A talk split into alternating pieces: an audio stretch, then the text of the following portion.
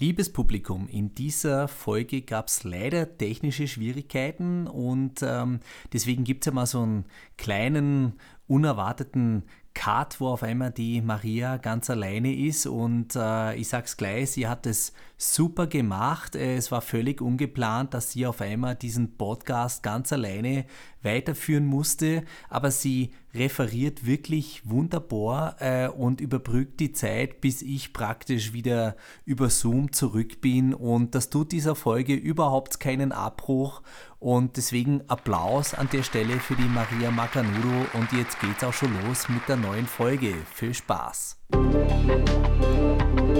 Die Zigarrencouch. Im Rauchkanal der Lebensfragen.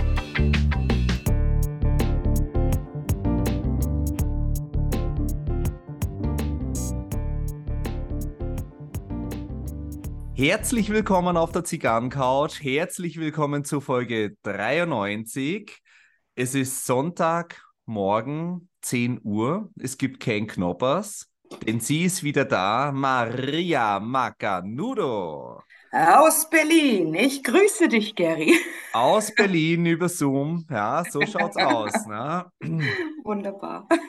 Ja, von Landeshauptstadt zu Bundeshauptstadt. Ja, ja das so geht's. hat seinen Reiz. Und Berlin hat ja auch auf der Couch schon seine Geschichte. Gell? Oh ja. ja darf oh, man ja. auch nicht vergessen. Ja, ja. Ähm, du bist in Berlin und hast ein wunderbares, hochaktuelles, brisantes Thema dabei. Und äh, da wir ja auch Bildungs- und Erziehungspodcasts sind, möchte ich kurz was erzählen, bevor wir über unsere heutige Zigarre kurz sprechen. Ähm, ich habe eine wunderbare Erfahrung gemacht unter, unter Maui Ritchie vom Chiemsee. Na? Der würde jetzt im Schneidersitz am Lagerfeuer mich dafür beglückwünschen, dass ich das positiv sehe. Erzähl. Ich habe eingesehen, seit einem Whisky-Tasting am Freitagabend, also vorgestern, dass ich nicht mehr in dem Alter bin, wo ich gerne die Sorten Whisky, man könnte auch sagen Menge, Vertrag, die ich an diesem Abend gerne erfahren würde. Und dazu habe ich auch gelernt, dass so ein Herbstspaziergang in Bad Tölz in meinem Alter wirklich eine spürbar heilsame Wirkung entfaltet. und ich sehe das ein, ich sehe das ein und ich lebe damit. Aber gräm dich nicht, da geht es den Menschen wie den Leuten. Manchmal denkt man, man kann mithalten Ja. und also manche trinken halt, weiß ich nicht, zehn verschiedene Whiskys, andere mixen Gin Tonic mit Wodka-Shots und Mhm. ähm, denken auch, ist ein Partyalarm. Ja, Aber ja, man lernt nie aus. richtig. Man lernt nie aus. Und äh, deswegen ist es heute so, also ich trinke einen Folgers Coffee, einen amerikanischen Medium Roast. Äh, ja, der ist leicht und bekömmlich. Das ist seit diesem Wochenende auch wichtig. Ja, mei, es ist halt einmal so und mei, wir, wir lachen drüber, es ist ja alles gut ausgegangen, es ist nichts passiert. Ja.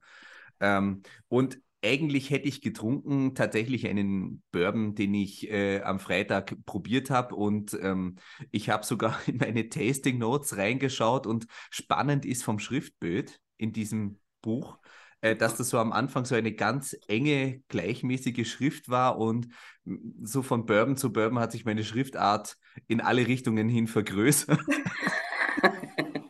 Am Und Ende es- stand da nur noch da, taugt.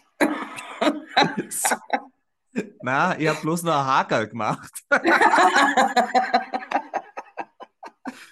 Und auf jeden Fall der, der Bourbon Nummer 5 an dem Freitag war der, den hätte ich ganz gerne getrunken, aber ich kann ihn ja dennoch präsentieren jetzt. Also ich muss ja jetzt ihn nicht im Glaserl haben. Also es gibt eine, es gibt eine legendäre, sehr gute Distillery in Kentucky und zwar ist das die Willett Distillery. Es gibt auch ähm, Willett Bourbons direkt, die sind wirklich gut und ähm, sind ein bisschen hochpreisiger und die bringen den Old Bardstown, bringen die raus. Ähm, da ist ein Pferdel drauf wegen Old Bardstown, Kentucky Derby und so.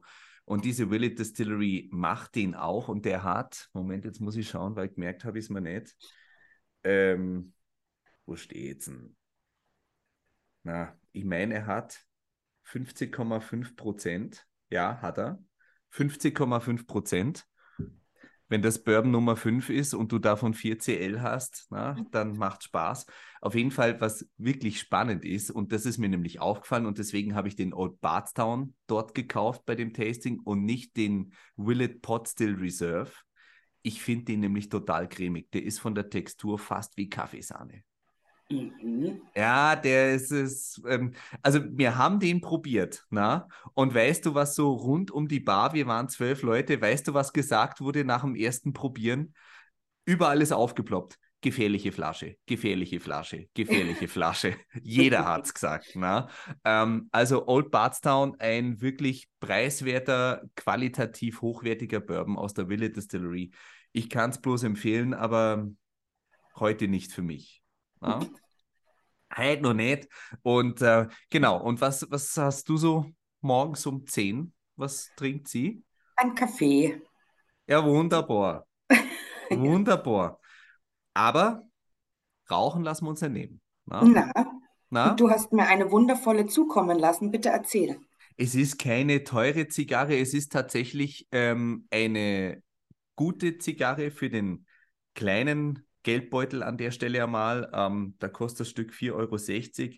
Es ist von Ajo eine San Pedro Ecuador Corona-Format. Und ähm, ich finde, die hat mit diesem Ecuador-Deckblatt hat die einigermaßen Geschmack und Würze, aber sie ist niemals eine Zigarre, die sich jetzt in den Vordergrund schiebt, ist aber auch nicht bloß rauchende Pappe, sondern die hat schon ein bisschen was an manchen Zügen finde ich sogar so eine leichte Süße. Ähm, ansonsten ist das ein angesättigter Tabak, also wirklich toll. Und was ganz angenehm ist bei dieser Zigarre, also damit bei dem Preis ist ja das Kistel nicht so teuer. Und der Gag ist, die ist in so einem Holzkistel, wo das Zedernholz nicht lackiert ist. Und wenn du einen Humidor hast, wo du das reinstellen kannst, dann hast du sozusagen diesen, diesen Effekt, dass du eigentlich, ähm, also wie so ein, bei den Kubanern nennt man das so ein Kabinettkistel. Da sagt man auch, da ist es ganz angenehm, ähm, wenn du so ähm, Kabinettkistel hast und stellst die in den Humidor rein, dann hast du Klima im Klima. Ne? Mhm. Ja, jeder Grüne träumt davon, ne? Klima im Klima zu haben, aber werdet Zigarrenraucher, dann habt ihr das. Ne? Könnt ihr euch einen Humidor grün anstreichen, alles wunderbar. Ne? Ja, heute bin ich immer nur ein Arschloch. Ne? Also, ja, merk schon. Ja. So. Und solche frechen Töne von München nach Berlin, ja. Klima im Klima, wie schaut es aus? Ja, also bevor ich zu meinem Thema komme, was ich mitgebracht habe, ähm, möchte ich ganz kurz erzählen. Ich war ja auch am 9. November schon in Berlin. Oh ja, der 9. November, ein deutsches Datum. Ne? Genau. Und ich habe dann meine Tagung verlassen mit dem Ziel, ich will auf jeden Fall ähm, zur Berliner Mauer. Ich mhm. möchte mir die Gedenkstätte angucken.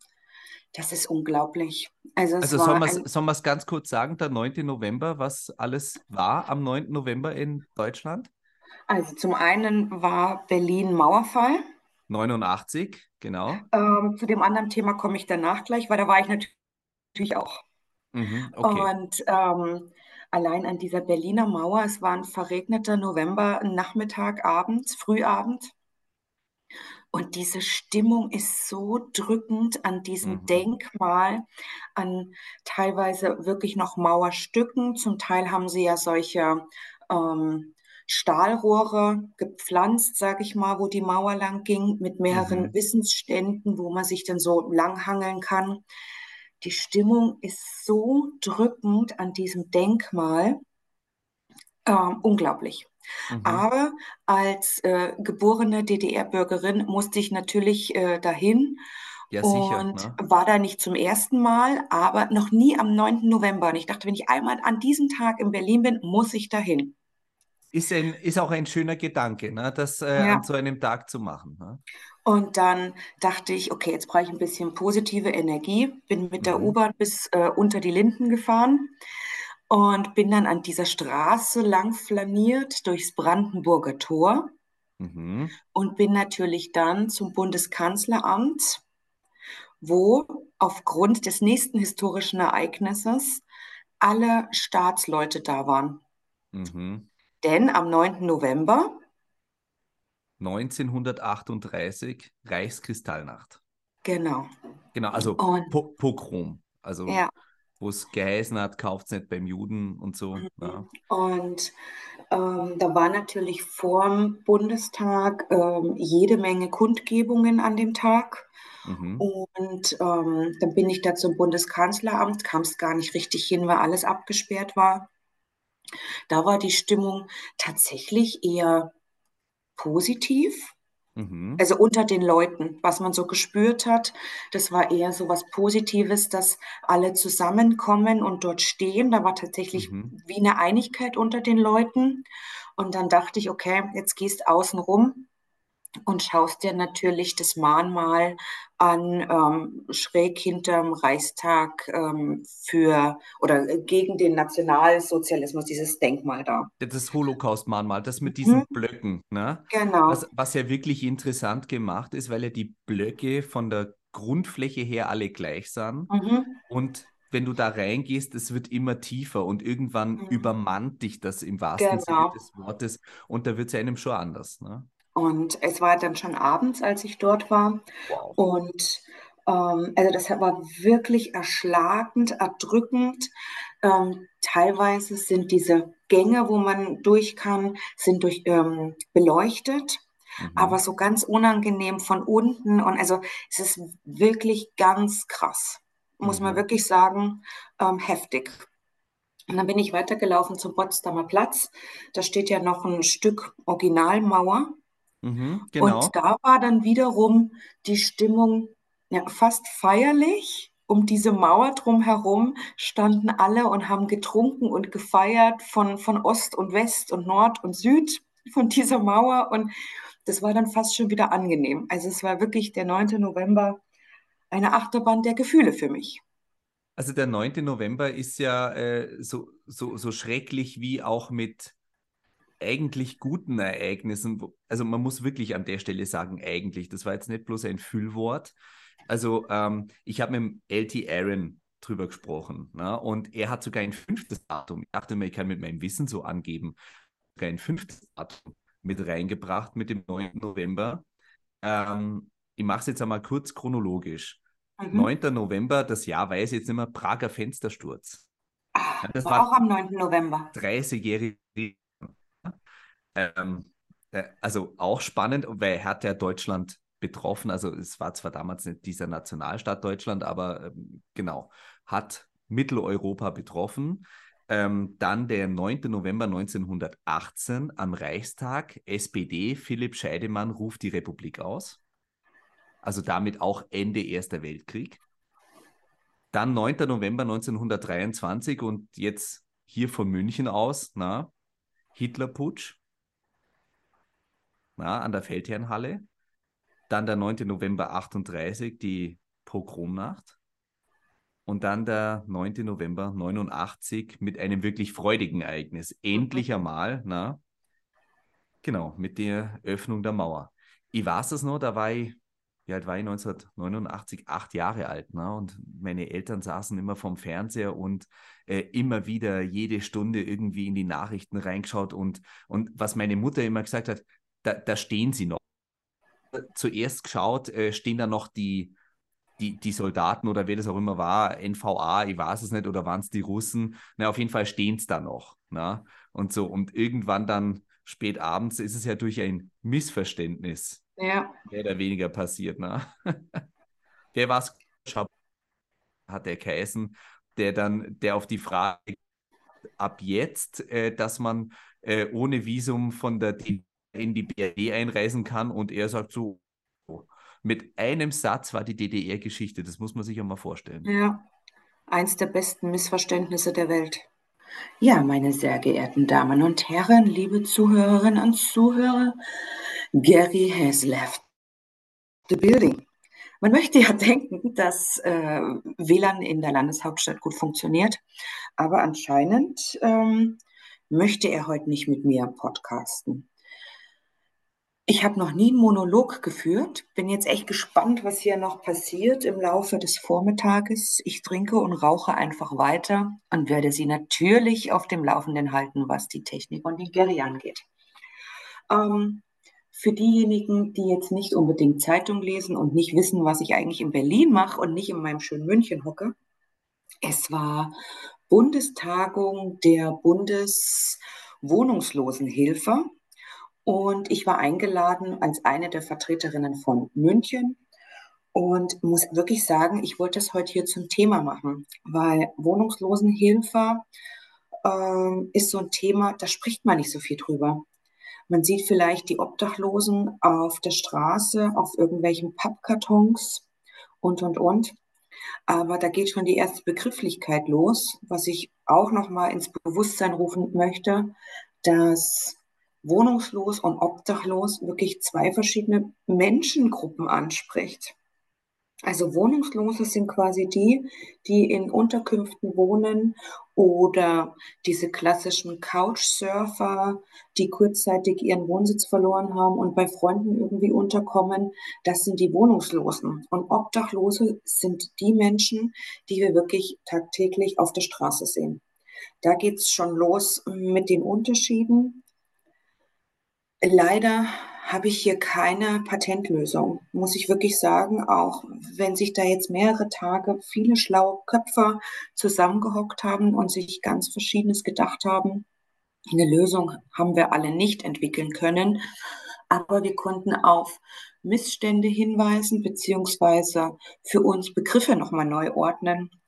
Ähm, ein so ein Begriff zum Beispiel war für mich auch der Unterschied zwischen Gerechtigkeit und Chancengleichheit. Ich habe mich immer als Verfechter der Gerechtigkeit gesehen. Tatsächlich bin ich das gar nicht so, sondern ich bin absolut für Chancengleichheit. Ähm, Beispiel, drei Leute gehen zu McDonald's, das Menü kostet 5,99. Gerecht wäre, äh, wenn ich 15 Euro habe, ich gebe jedem 5 Euro. Der erste sagt, ja, kein Problem, steckt die 5 Euro ein und zahlt mit der goldenen Visa. Der zweite geht ins Portemonnaie, holt noch einen Euro raus und äh, nimmt die 5 Euro aus der Spende und freut sich. Und der dritte in der Runde geht leider rum und fragt, hast du mal einen Euro? Und das ist der Unterschied zwischen Gerechtigkeit und Chancengleichheit. Wie genau diese Verteilung dann stattfinden könnte, dass es wirklich chancengleich ist, da versuchen sich ja viele am Bürgergeld und Co. Und viele empfinden das als nicht gerecht. Die Chancengleichheit sehe ich da ebenfalls ähm, nur im gewissen Maße. Aber das sind so Denkanstöße, die wollte ich heute hier gerne geben, dass wir wirklich mal darüber nachdenken. Dann das nächste Thema, was natürlich ganz groß war, ähm, sozialer Wohnungsbau.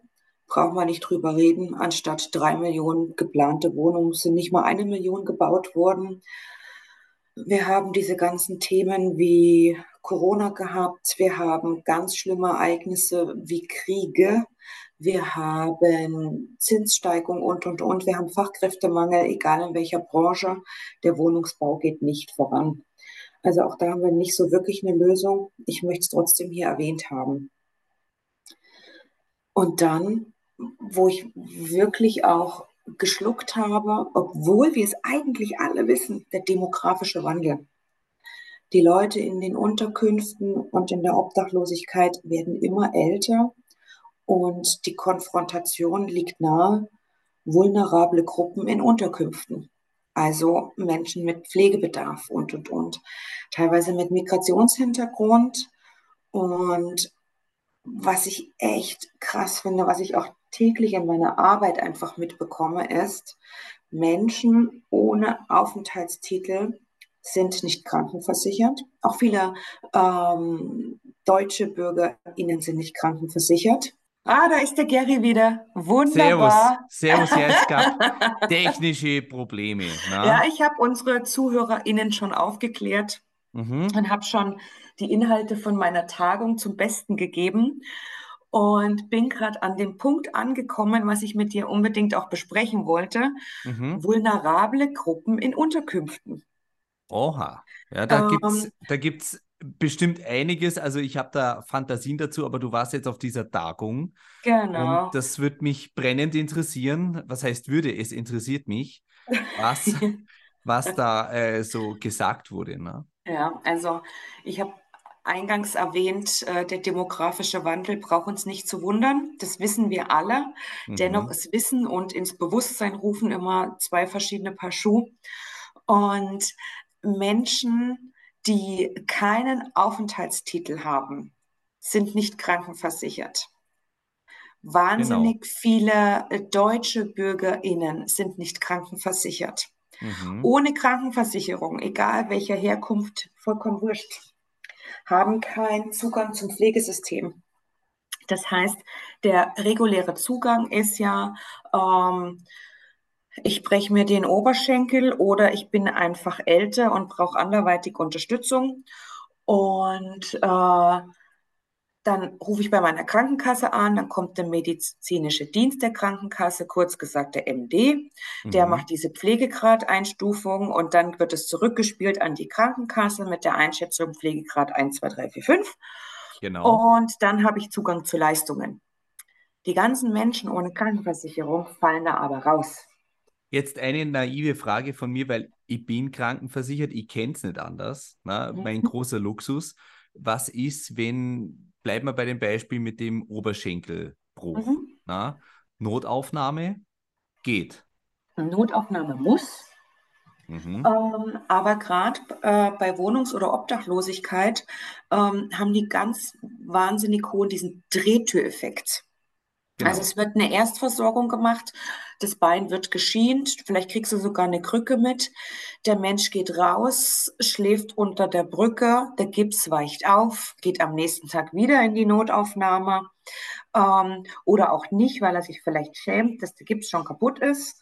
Mhm. Ähm, und es gibt wahnsinnig viele tatsächlich Verkrüppelungen aufgrund dessen, dass diese Brüche oder andere Verletzungen nicht ordentlich versorgt werden. Ja, natürlich, wenn, also wenn, wenn es ein Durchbruch ist, ne, und dieser Knochen, äh, übrigens spannend, äh, kleiner, kleiner äh, Fun Fact dazu, wie schnell Knochen wieder aneinander andocken. Und deswegen ist ja oft dieses noch einmal brechen, damit ja. man die richtig fixieren kann. Also Knochen gehen sehr schnell wieder ineinander rein. Und ja, wenn ein Oberschenkelbruch nicht äh, fixiert wird, na, mhm. ähm, ja, natürlich ist das eine, oder die Wahrscheinlichkeit äh, einer Verkrüppelung ist wahnsinnig hoch.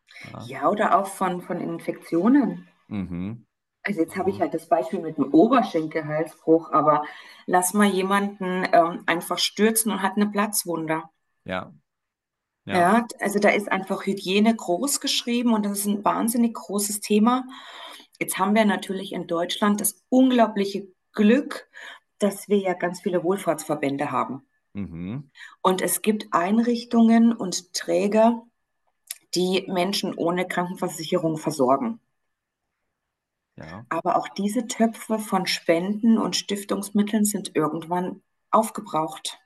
Mhm. Genau. Das heißt, wir haben vielleicht eine Unterkunft für Obdachlose äh, mit einem medizinischen Bereich dran. Und dann ist klar, die machen eine Erstversorgung und, und, und. Und dann versuchen die wirklich akkordmäßig die Leute äh, in einen Aufenthalt zu bringen oder in eine Krankenversicherung, wenn es jetzt eine deutsche Bürgerin wäre.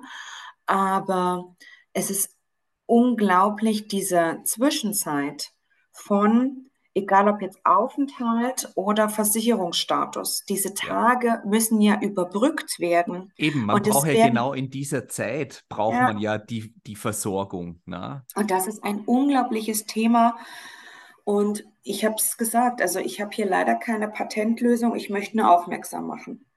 Ja, das, das, ist, das ist auch, das ist super und ich habe sogar noch einen kleinen Tipp. Der wurde mir mal von einem Bekannten gegeben, der nämlich ähm, bei einem Rettungsdienst arbeitet. Und äh, den habe ich gefragt, du, wie ist denn das, äh, wenn, wenn mir ein Nachbar anonym meldet, na, ähm, dass, äh, dass es da äh, seinem Nachbarn nicht gut geht und, und sonst wie. Und dann kommst du da hin und dann siehst du die Wohnung bleiben wir mal beim Wort vermüllt. Na? Mhm. Und ähm, du hast da eine Person vor dir, der es offensichtlich nicht gut geht. So, ich bin jetzt kein Arzt. Na? Ich kann es nicht diagnostizieren, gar nichts. Ähm, so, und aber eins ist völlig klar, der kann nicht dort bleiben. Der muss versorgt werden. Na? Äh, da hat der zu mir gesagt, und das ist jetzt der Tipp für alle, die uns zuhören. Wenn ihr beim Rettungsdienst anruft und die fragen euch dann, ja, wie ist dies, wie ist jenes, geht es da gar nicht groß drauf ein. Zauberwort ist immer schlechter Allgemeinzustand. Dann genau. müssen die kommen und dann müssen die das nämlich im Krankenhaus prüfen und dann ist der die Person für circa 48 Stunden zumindest im Krankenhaus und mit ein bisschen Glück, ähm, sage ich mal, äh, manchmal entsteht dann, ich nenne es jetzt so lapidar, so ein geistiges Erwachen, wo die merken, Moment, sie sind da in so, einem, in so einen innerlichen Dämmerzustand gekommen, haben alles schleifen lassen und es wurde halt immer schlimmer, immer schlimmer, bis sie es gar nicht mehr selber gemerkt haben. Und manchmal erwachen es dann noch einmal und dann kann man dann nochmal anders ansetzen. Ja? Aber ja. schlechter, also wenn ihr wirklich Sorgen habt und der Meinung seid, da muss jemand ins Krankenhaus, versucht es nicht zu argumentieren, einfach nur schlechter Allgemeinzustand, weil das muss sich ja ein Arzt in der Notaufnahme anschauen. Genau. Und dann ja. gibt es ja da auch nochmal zwei verschiedene Ebenen. Das eine ist, ähm, der Patient möchte selbst entlassen werden. Genau. Da hat man recht wenig Handhabe. So gut ähm, wie keine. Ja. ja, also außer er wird tatsächlich als äh, nicht geschäftsfähig eingestuft, dann ist es nochmal was anderes. Aber genau. grundsätzlich hat jeder erwachsene Mensch die Möglichkeit zu sagen, ich gehe jetzt. Richtig. Ähm, aber es gibt natürlich auch, wie wir alle wissen, äh, Bettenmangel in Krankenhäusern. Und deswegen entlassen die natürlich auch früher. An der Stelle, es gibt gesetzlich vorgeschrieben ein Entlassmanagement. Mhm. Die Menschen sollen das wirklich in Anspruch nehmen. Ich kann nur daran appellieren, weil da einfach weiterführende Hilfen eingeleitet werden, es wird beraten, die Angehörigen werden hinzugezogen, es gibt Fachstellen, es gibt Beratungsstellen und, und, und. Also die Leute sollen bitte nicht in einem gesundheitlich schlechten oder unguten Zustand zurück auf die Straße. Mhm. Ja, ja oder, also, oder, oder nach Hause überhaupt. Also ja. sie sollen in einem unguten Zustand grundsätzlich nicht entlassen werden. Ja, ja. Ja. ja.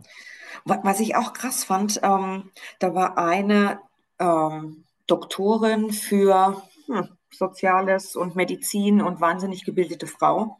Und die hat eine Studie gemacht und in Frankfurt und mhm. hat ähm, dort ähm, geschaut, was sind das für betroffene Menschen. Und im Durchschnitt, und das ist wirklich erschreckend. Jetzt bin ich gespannt.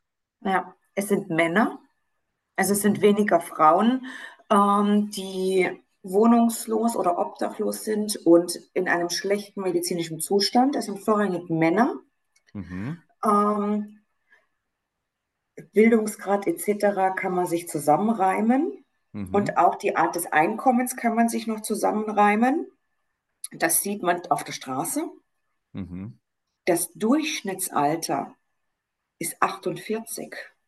Wow. Das ist, und das ist, das ist wirklich, ja. und da geht es wirklich um die mit pflegerischem Bedarf. Mhm. Weil viele denken ja, ich, also ich war völlig naiv und dachte 65 aufwärts. Mhm. Und bei 65 habe ich schon relativ niedrig geschätzt, weil ich dachte, okay, ähm, das Leben auf der Straße, das zehrt am Körper und, und, und. Normalerweise hätte ich, glaube ich, 70 plus gesagt. Ja, und 65 ist heute eigentlich kein Alter mehr. Eben, ja, und, deswegen äh, dachte ich, aber okay. 48 ist der Durchschnitt. Mhm. Wahrscheinlich aber auch ist dieser Wert schon ausreißerbereinigt, oder? Ja, ja. Gehe schwer davon aus. Also ja, dann, ja. dann ist es echt 48 mit ja. Ausrufezeichen. Ja, und das also wirklich, wo ich dachte, unglaublich.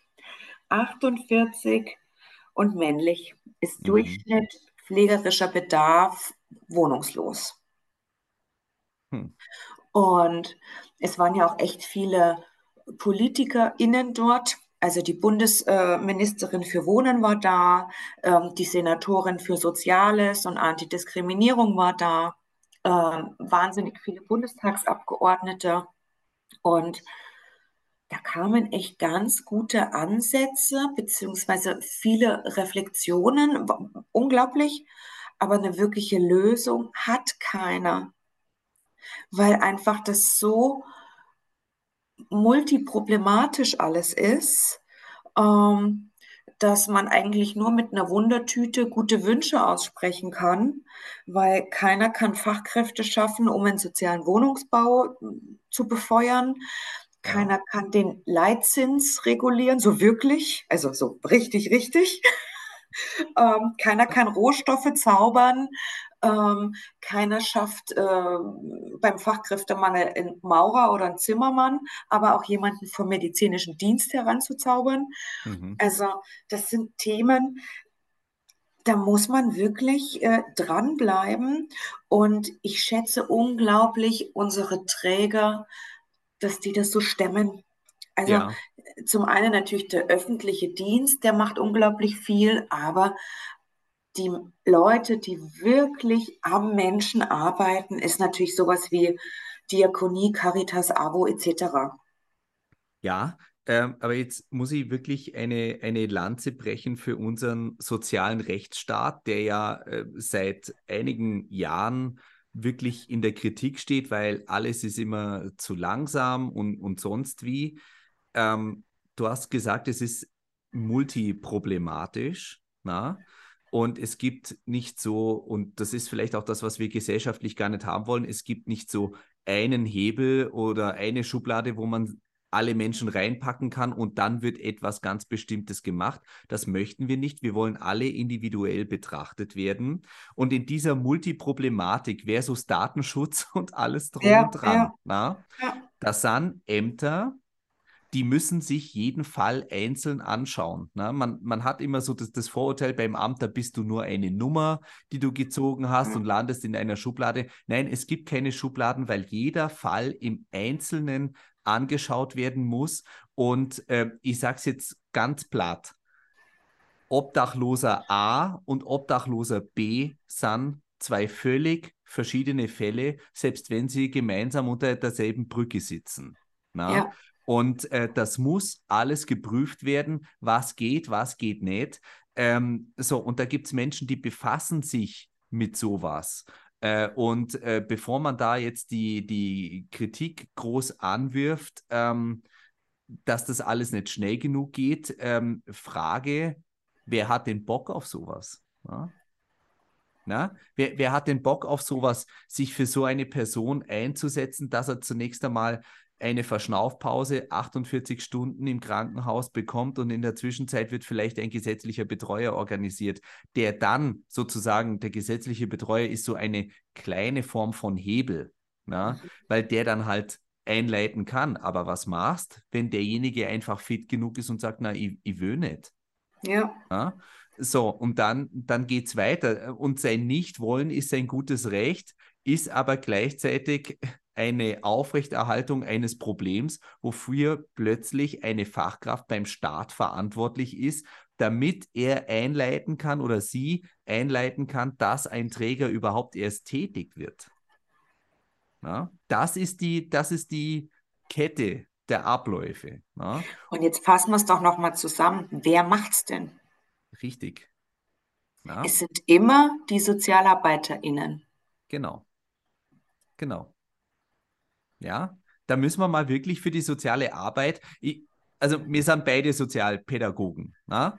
Ähm, und äh, wir haben uns schon auch ein bisschen geärgert, weil ähm, auch so bei, ich mache jetzt einen kurzen Rück, eine kurze Rückschau, bei Corona, es wurde völlig zu Recht für die Krankenschwestern geklatscht. Leider ist beim Klatschen geblieben. Ne? Mhm. Ähm, die Lehrer wurden so bewundert, ne, wie sie alles umgestellt haben und sonst was wer hat denn außenrum, wer hat denn die Hausbesuche gemacht? Wer mhm. hat denn geschaut, dass Familien immer noch Hilfen bekommen? Na, mhm. dass da, wenn man auf einmal äh, wegen dem Lockdown äh, zusammen äh, in der Wohnung ist und die Konflikte hochkochen, wer ist denn da reingegangen? Es war die ja. soziale Arbeit. Na? Ja, oder wer hat äh, saubere Masken unter den Brücken verteilt und Decken? Richtig, richtig. Na? Also man kann auch mal wirklich für die soziale Arbeit äh, rausgehen und klatschen. Ähm, das, das kriegt immer keiner mit, aber das haben wir auch wieder, also wenn wir schon den Rückschluss auf äh, Corona, auf die Zeit machen, äh, Drosten hat ja gesagt, there's no glory in prevention. Na? Ja, danke dafür. aber es ist, es ist ja wirklich so, ne? Also wenn, es, es ist halt schlicht und ergreifend nicht zu sehen, wenn du etwas durch Prävention vermeidest. Ja. Mhm. Ja. Ja, die soziale Arbeit, die, die muss da ansetzen. Und was, was ist da, also Wohnungsbau ist ja ein Riesenthema. Es, äh, egal, ob, ob jetzt Migration, ob jetzt äh, Menschen, die schon hier in Deutschland sind, ähm, wir, wir brauchen Wohnungen. Ja. Ist da irgendwas dazu gesagt worden, wo die herkommen sollen? Wir haben keine Lösung gefunden. Mhm. Muss man wirklich sagen. Also, ähm, wie bereits gesagt, es, es gibt keine Rohstoffe, es gibt kein Geld, es gibt keine Fachkräfte, ähm, die Zinsen steigen, ähm, es gibt in den Ballungsgebieten auch einfach keinen Platz. Ja, hatte ich gestern äh, mit der Christina ein interessantes Gespräch. Ähm, die hier schon mal im Podcast war. Es war die Folgennummer, weiß ich nicht, aber es war ähm, in Vino Lützerath hieß die Folge. Ja? Und äh, ich finde ja der ihre Gedanken wirklich auch immer spannend.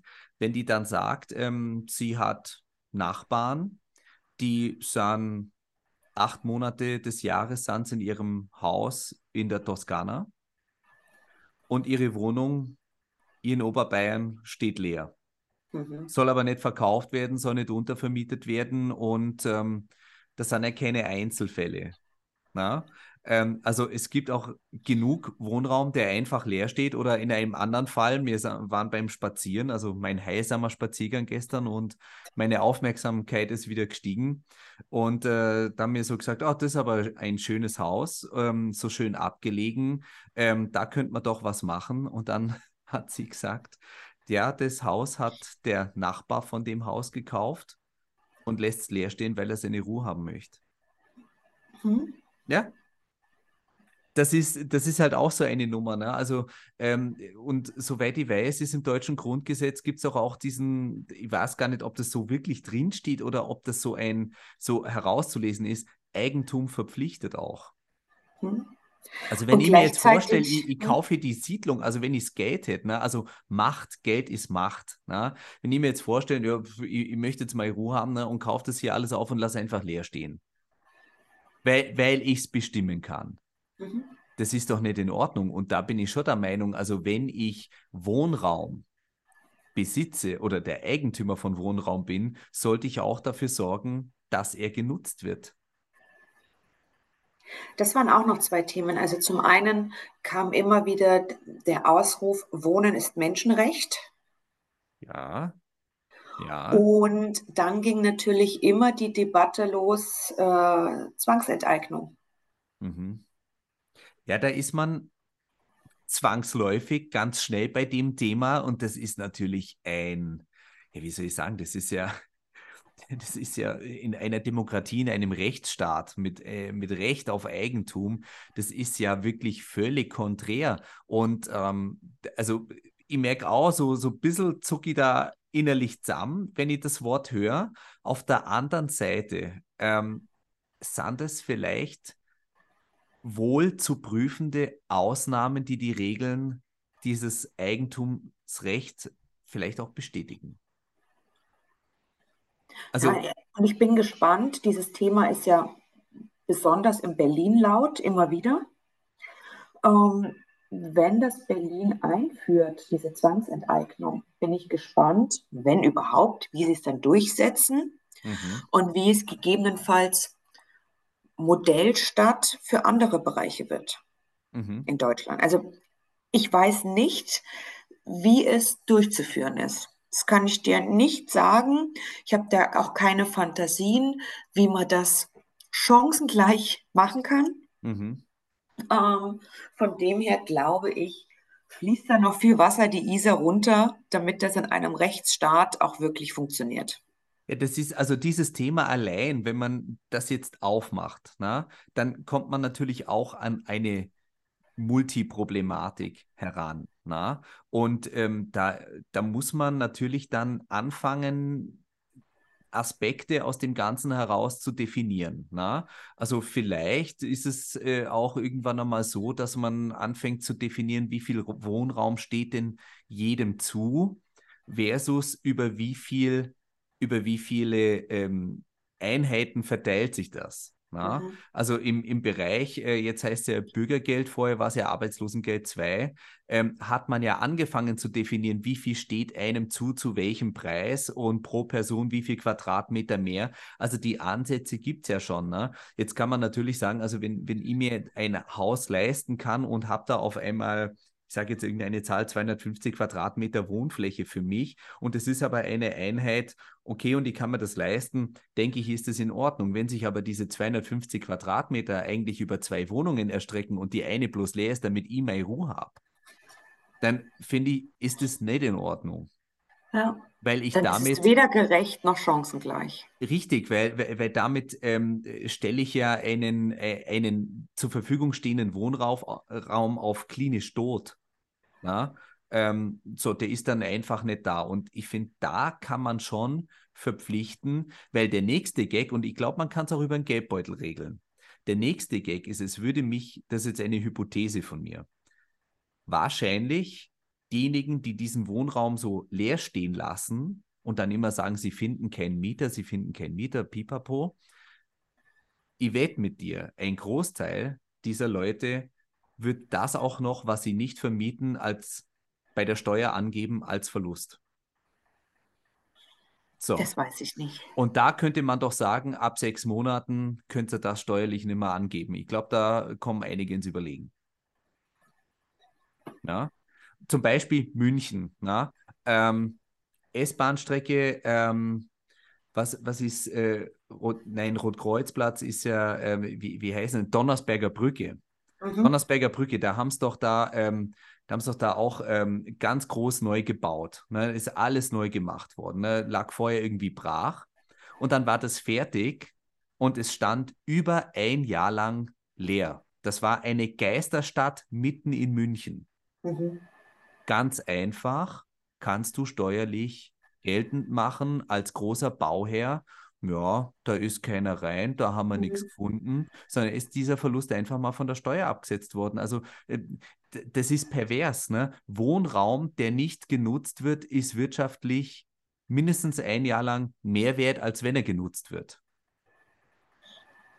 Und jetzt ist ja in Deutschland die Gesetzgebung nochmal anders als in anderen Ländern mhm. ist ja zum Beispiel in Frankreich oder Griechenland, wenn du da äh, den Dachstuhl noch ein paar Drähte rausgucken lässt, ist der Bau nicht abgeschlossen und dann sparst du auch Steuern. Mein Gott. Mein ja. Gott. Oder wenn du halt eine Wand nicht fertig verputzt oder sowas, dann mhm. ja. Sie hast ja gerade in Griechenland oft, dass dann die Stahlträger noch rausgucken oben aus mhm. dem Dach. Ja. Mhm. Genau, dann ist nicht fertig und man lässt es halt einfach so stehen. Na? Ja, ja. ja. ja das ist, äh, ja, der, der, der, Rechtsstaat hat seine, seine Vorteile ähm, und ähm, hat aber auch den Nachteil, weil halt alles zum Einzelfall wird. Und dann ist halt auch die Frage Freiheit versus rechtlicher Definition, wie weit gehst du da? Um es immer noch freiheitlich nennen zu können. Und das ist eine Grenze, glaube ich, die sich halt immer weiter verschiebt. Also du hast es ja vorhin kurz zusammengefasst. Das sage ich jetzt noch zum Schluss so. Na, wir haben den Fachkräftemangel, wir haben den steigenden Zins, wir haben, wir haben Rohstoffmangel. Äh, wir haben steigende Problematiken. Im Moment fühlt sich das alles an wie eine Sackgasse. Und ich glaube, ähm, wir müssen irgendwie diese Ideen entwickeln, nicht wie wir dahin kommen, wo wir vor 15 Jahren waren, sondern es wird etwas Neues sein. Und ich glaube, dafür müssen wir offen sein. Und ähm, ich glaube, ähm, aus diesem es ist ja in Ordnung, dass in Deutschland wir wirklich eine große Form der Versorgung haben, staatlicherseits. Äh, und trotzdem würde ich auch ganz gerne wieder äh, da mal Kennedy bemühen, der gesagt hat, frage nicht, was dein Land für dich machen kann, sondern frag auch, was du für dein Land tun kannst. Und vielleicht kann man auch aus dem einen oder anderen Bürojob aussteigen und sagen, wisst ihr was, ich gehe in die Verwaltung und unterstütze die soziale Arbeit, damit dieser Papierkram abgearbeitet wird, damit wir vorankommen. Oder übernehmt zusätzlich ein Ehrenamt. Genau, oder macht es ein Ehrenamt. Genau, also was können wir tun? Und ich glaube, ähm, diese Fragen müssen wir uns einfach verstärkt stellen. Und ja, das wirkt jetzt erstmal alles ein bisschen unangenehmer. Also auf der einen Seite reden wir über die Vier-Tage-Woche bei gleichem Gehalt und gleichzeitig brauchen wir Ehrenamtler. Ja. Was soll ich denn noch alles machen? Ne? Aber ja, äh, und ich kann das auch verstehen, dass das erst einmal erschreckt. Und lass mal doch einmal den Schrecken zu. Und ich glaube, ähm, Politik muss positiv darüber sprechen. Auch die soziale Arbeit muss positiv darüber sprechen. Wir neigen, das ist unsere Berufskrankheit, zu problematisieren. Na? Und wir müssen das positiv anfangen, an die Menschen, in die Gesellschaft zu bringen, damit auch ein Mut entsteht, sich das zumindest einmal anzuschauen. Na? Genau, das war jetzt eine spannende Folge. Ich bin, ich bin gespannt, was alles auf Zoom drauf ist. Ich, ich schneide es dann einmal noch zusammen. In diesem Sinne, vielen Dank, äh, liebe Zuhörerinnen und Zuhörer, dass ihr meinem Monolog gelauscht habt. Ja. Der Folgentitel WLAN off. genau. ja. Ach ja. Ich bin ehrlich gesagt für den Folgentitel schlechter Allgemeinzustand. auch gut. Ja, ja ich glaube, das, das macht Sinn, so als Reminder auch nochmal und es, es passt ja. ja zu diesem multifaktoriellen. Gut, äh, liebe Maria, ich danke dir sehr herzlich für deine prompte Berichterstattung aus Berlin, aus der Bundeshauptstadt. Und äh, das war's für Folge 93 von der Zigarrencouch. Ich sage herzlichen Dank fürs Reinschalten, herzlichen Dank fürs Zuhören. Empfiehlt uns weiter. Servus Baba, küsst die Hand. Ade. Das war die Zigarrencouch, ein Podcast von Roger Nivelle mit dem Intro-Song Slinky von Ron Gelinas Chill Out Lounge und der Outro-Song Landshark von Roger Nivelle.